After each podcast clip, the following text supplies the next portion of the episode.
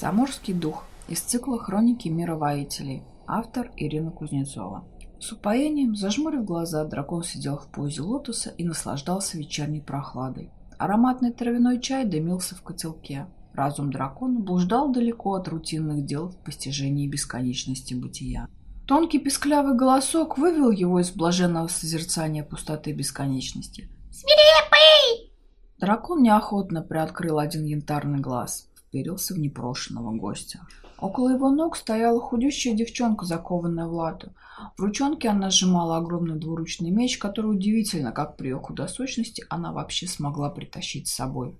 Свирепый ущипнул себя лапой за ухо, не померещилось ли, но докучливое видение не планировало растворяться от таких нехитрых действий. «Ну чего молчишь?» — настойчиво вопросила наглая пигалица. Дракон мысленно тяжко вздохнул, что пора ему, похоже, переехать с насиженного места. Больно уж люди зачастили к нему в гости, и не заросла народная тропа за то долгое время, что он отсутствовал дома. Много путешествовал со своим другом Нерри, но после того, как тот женился и построил дом на хуторе ближе к границе Гвилберда, могучий дракон быстро заскучал на равнине. Места он любил более горные, что ли, и свирепый предпочел вернуться в свою старую пещеру – изредка навещая своего друга. Незваных гостей с некоторых пор дракон не любил, особенно женского пола. «Дома никого нет!» — рявкнул дракон, закрывая глаза обратно. Девчонка от неожиданности плюхнулась на задницу, но мигом вскочила, почти не растеряв боевого задора. «Ты кто же тут передо мной сидишь?» — искренне возмутилась она. «Я тебе мерещусь», После небольшого раздумья выдал свирепый, выдыхая колечко дыма из левой ноздри. Девчонка на миг ошалела, дернула худым плечиком, отчего крышка шлема съехала ей на глаза. Она сделала несколько безуспешных попыток поднять забрало, которое упорно не хотела держаться, и, тихо выругавшись, стянула шлем с головы, обнажив короткую, почти мальчишескую стрижку. Она неловко сунула жестяной шлем под мышку, но не удержала меч в руке, и тот, глухо зазвенев, упал на каменный пол пещеры. Предательская улыбка начала наползать на пасть дракона. Ситуация начинала его забавлять. Девчонка недовольно засопела, глядя на хихикающего дракона, и выпалила. «Не прокатило!» «Ну, попробовать-то стоило. А вдруг?» Разочарованно пожал крыльями свирепый. Легко подхватил девчонку и вынес ее из пещеры, ткнув носом в табличку «Гостям тут не рады». Девчонка скривила носик и возмутилась. «А я не гость! Меня зовут Атас! Я к тебе по делу, между прочим!» Пф, удивила!» — фыркнул дракон в ответ. Знает он таких, что тут с делами к нему шляются. «Я хочу, чтобы ты похитил принца, а я его спасла!» «Чего?» Дракон икнул от неожиданности, уставившись на незваную гостью со странным именем. «Ты хочешь сказать, чтобы я тебя похитил, а принц спасал?» «Ничего подобного! Все как раз-таки наоборот! Дождешься их, чтобы они тебя спасать пришли! Как же! Держи карман шире!» На морде свирепого появилось растерянное выражение. «Ну а что? Уперла руки в бока девушка. «Мне уже исполнилось восемнадцать, а жениха все нет и нет. В наше лихое время женихи на вес золота. Надо брать дело в свои руки. После спасения своей жизни принц в знак благодарности обязательно на мне женится!» «Не интересует», — отбрил несговорчивый дракон, уже оправившись от оторопи, в которую его вергло предложение Атас. Пока он был занят спором с девушкой, пришли мужики из соседней деревни. Они неловко переминались ноги на ногу неподалеку. Свирепо метнул неласковый взгляд на непрошенных гостей. «Сударь-дракон!» Загласил мужчина с окладистой бородой. «Мы к вам того защиты просить пришли. Завелась у нас напасть непонятная в деревне. Картошку ночами выкапывает, часть пожрет, что не пожрет, прячет по разным углам деревни. Ущерба немного, но докучает знатно. Вы уж пособите, милости ради». Дракон уже собрался излить гневную тираду на всю честную компанию. Нашли тут, понимаете, решателя вселенских проблем. Как из толпы вышел маленький гном, рванул красную рубаху на груди. бухнулся на колени и заголосил. «Помилуй нас, батюшка-дракон, мы мирные селяне из деревеньки Голопопово. Не гони нас, мы в долгу не останемся. Бабы на улицу выходить боятся, куры нестись от этой гадости заморской бросили». «Почему заморской?»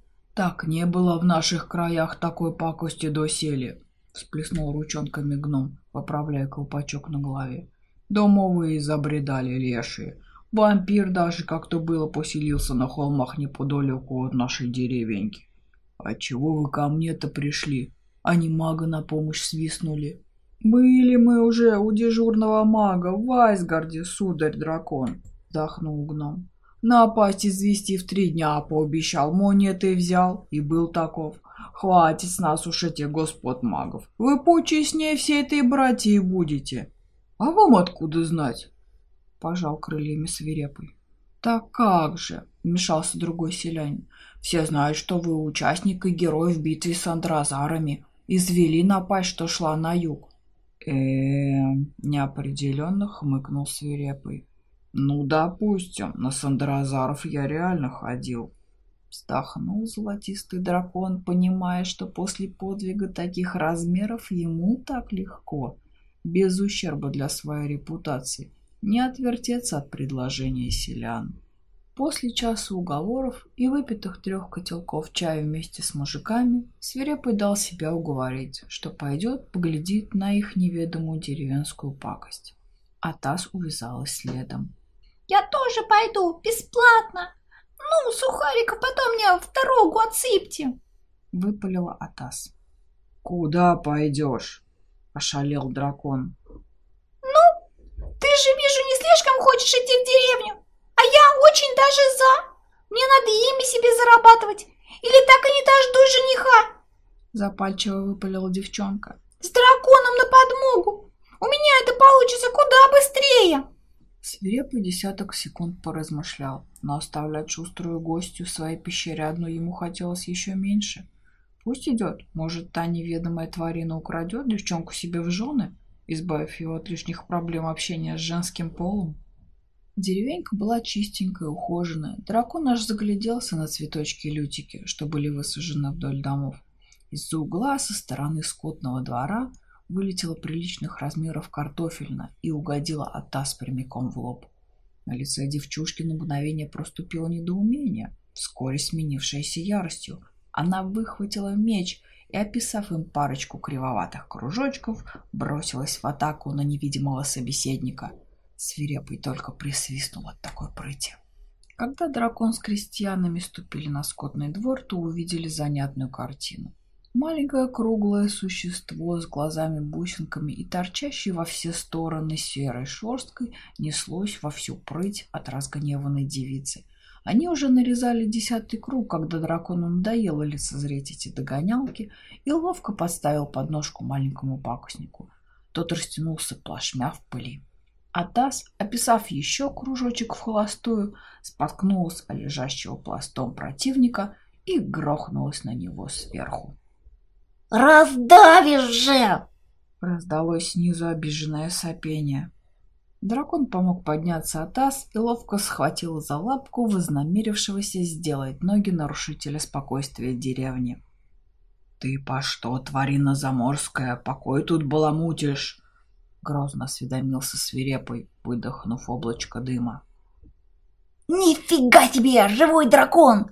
Пропищал мелкий пакостник. «Я думал, что ученые в своих исторических опусах, как обычно, набрехали в три короба, лишь бы свои темные степени засетить, а ты прям как на картинках!» Дракон задумчиво переглянулся с Атас. О существовании драконов в мире воителей знали все. Никто бы в своем уме не поставил бы данный факт под сомнение. «Сударь, дракон, вы уж закусите с дороги этим баламутом, пожалуйста, а запить мы вам принесем!» Вмешался один из селян. «Как созрать? Я, между прочим, другой планеты! У меня статус туристической неприкосновенности!» Возмутилось мелкое существо с рыльцем в пушку. Свирепо еще раз внимательно осмотрел новоявленного нарушителя спокойствия и вынужден был признать, что за свои 600 с гаком лет в мире воителей ничего подобного не видел. Может и правда турист заблудившийся. Развелось их теперь, с тех пор, как маг подчинил врата. Сожрешь, потом отнекивайся, что перепутал его с индейкой. При стольких свидетелях, как вся деревня, маловероятно, что проканает. «Как звать и откуда ты родом будешь?» Строго полюбопытствовал свирепый. «Из мира наслаждения!» — вздохнуло существо. «Взык я, происхожу из клана духов!» «Дух — это привидение, что ли?» — вклинилась Атас. «Не совсем, я только в тени умею быть невидимым», — пояснил Вжик. «Понятненько. За нанесение материального ущерба подлежишь депортации однозначно», — припечатал дракон. «Согласен?» — быстро согласился Вжик, решив, что это все лучше, чем быть сожранным драконом за свои проказы.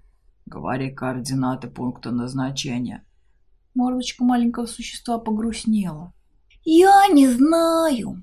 «Так как же ты сюда явился? Не на космическом корабле же!» — воскликнул в сердцах дракон. «Дома я увязался за одной пришлой веселой компашкой в главе с вечно пьяным старцем. Уж очень витиевато интересно тот говорил. Потаскался за ними тенью по мирам, окончательно заблудился. И вот я тут!» — пропищал дух. Так и быть, в таком нелегком деле, как возвращение домой, мы тебе пособим уж. Уже миролюбивее отозвался дракон.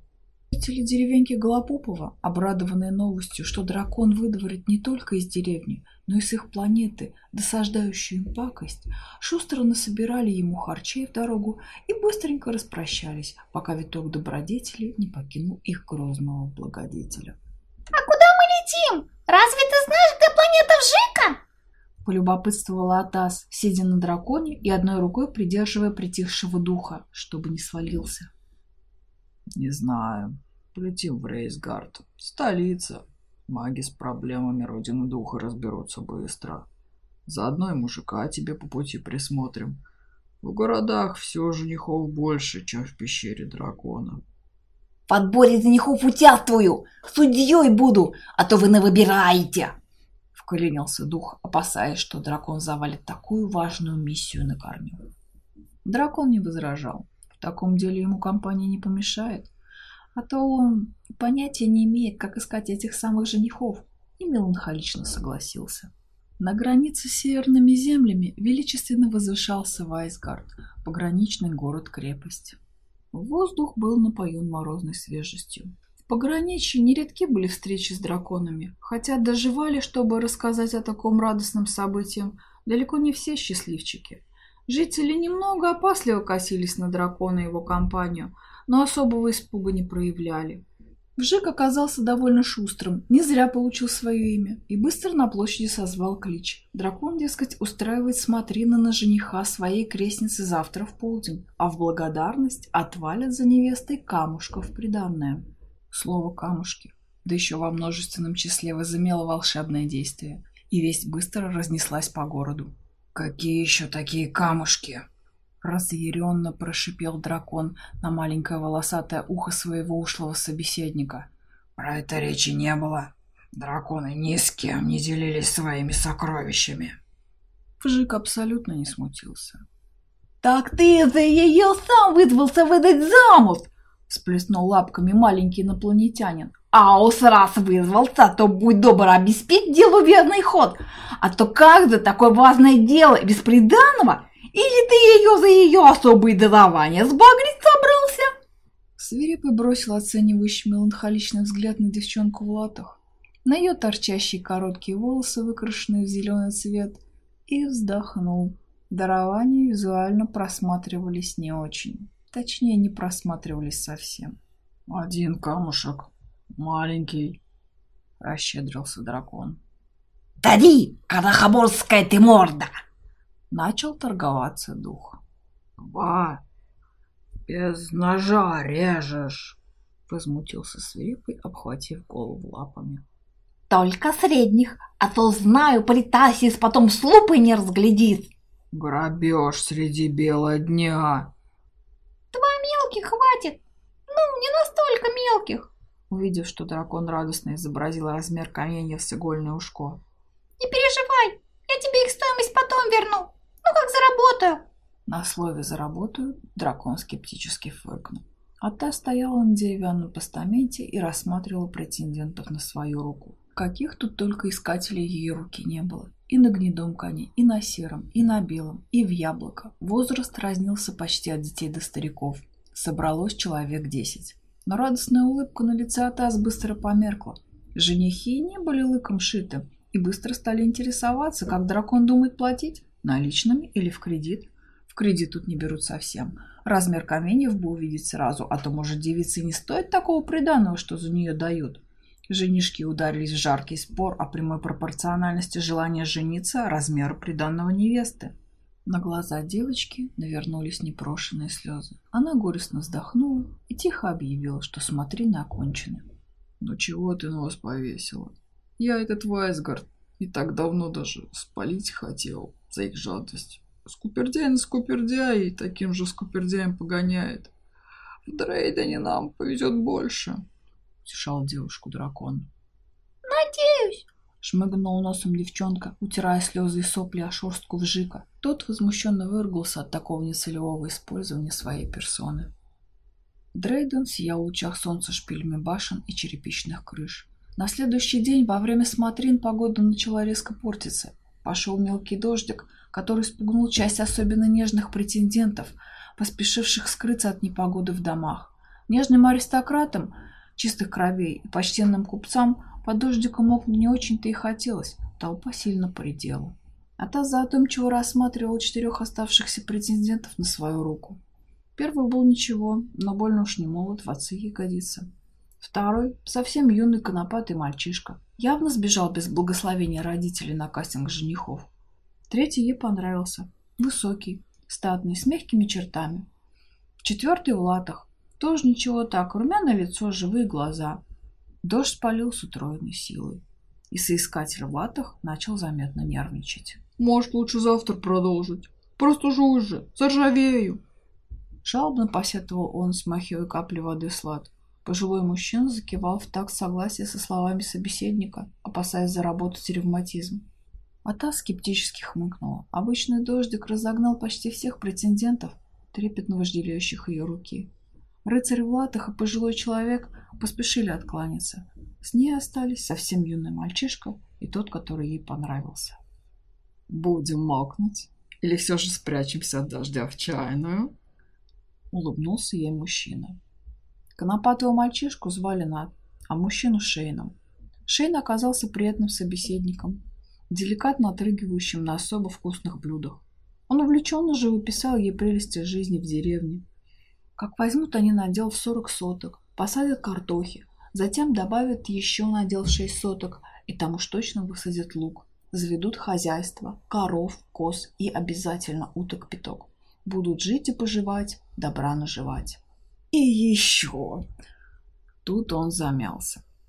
Ужасные тела-то мы выбросим. Негоже девушке такой носить. Прелести деревенской жизни померкли перед глазами Атас. Она поблагодарила Шейна за предложение, подмигнула на прощание Нату и вышла в дождь. Дорога в Рейсгард прошла почти в звенящей тишине. Атас о чем-то усиленно размышляла, но не спешила поделиться своими мыслями со спутниками. В Рейсгарде они первым делом направились к тамошнему смотрителю врат. Тот сначала обалдел, увидев дракона, но быстро взял себя в руки. Подумаешь, дракон с компашкой пожаловал. Не таких тут залетных щеголей видали. Координаты планеты наслаждения отыскались в архивах городской библиотеки через полдня, и маленький дух к концу дня был безапелляционно приперт лапой дракона к вратам. А может это, сначала кастинг женихов, а потом депортация? Неуверенно пропищал он, чувствуя, как створки врат холодят загривок. Не будет больше никакого кастинга! Воинственно рявкнула до того молчавшая Атас, положив руку на меч. «Как же замуж? За принца?» — удивился дракон. К лешему! «Ко мне домой нельзя. Батя не разрешает гостей таскать в пещеру». Быстро выпалил дракон, опасаясь, что девчонка увяжется за ним снова. В школу фехтования поступать буду! Ответ девушки потонул для маленького духа в яркой вспышке света. Он перенесся домой. Конец. 7 ноября 2019 года. Озвучка от Маши Белкиной. Студия Орех в Белке.